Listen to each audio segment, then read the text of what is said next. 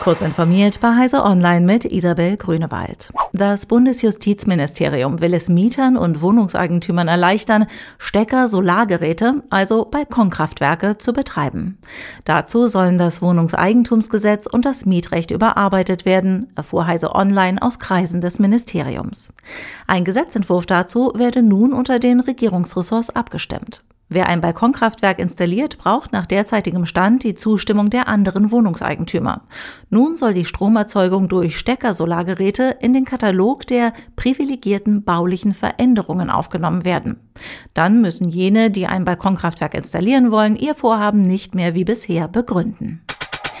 Die Bundesregierung hat in den Jahren 2021 und 2022 eine nach eigenen Angaben hochsichere Cloud-Plattform errichtet.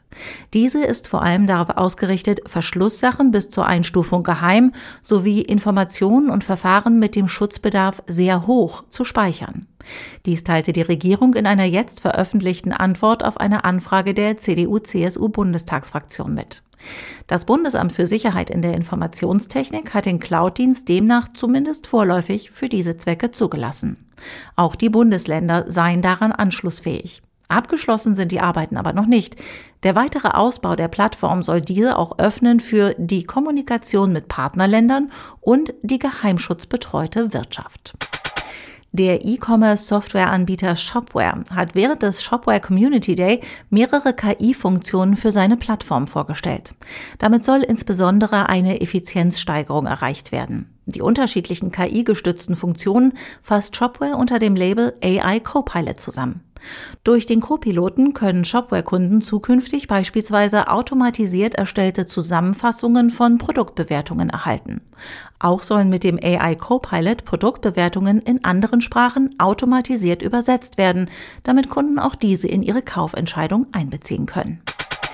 Die Weltraumteleskope Hubble und Gaia haben wahrscheinlich ein mittelschweres schwarzes Loch entdeckt, das unserem Sonnensystem so nahe ist wie kein anderes. Mittelschwere schwarze Löcher sind massereicher, aber viel kleiner als die supermassereichen schwarzen Löcher im Zentrum von Galaxien.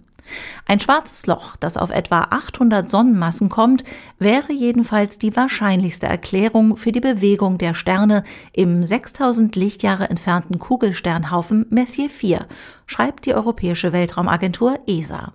Alternative Erklärungsversuche seien dagegen eher unrealistisch. Diese und weitere aktuelle Nachrichten finden Sie ausführlich auf heise.de.